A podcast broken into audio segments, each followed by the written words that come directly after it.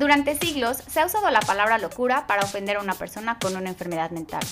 Pero, ¿y si la locura se refiere a salirnos de lo establecido, a un lugar con cientos y cientos de posibilidades diferentes y donde no existen las reglas? Porque la vida no es ni blanco ni negro, ni loco ni cuerdo, sino que somos una gama de colores que varía según tu día. Soy Maite Cobos Wask, psicóloga clínica, y a través de cada episodio hablaremos sobre ti para que puedas entenderte mejor.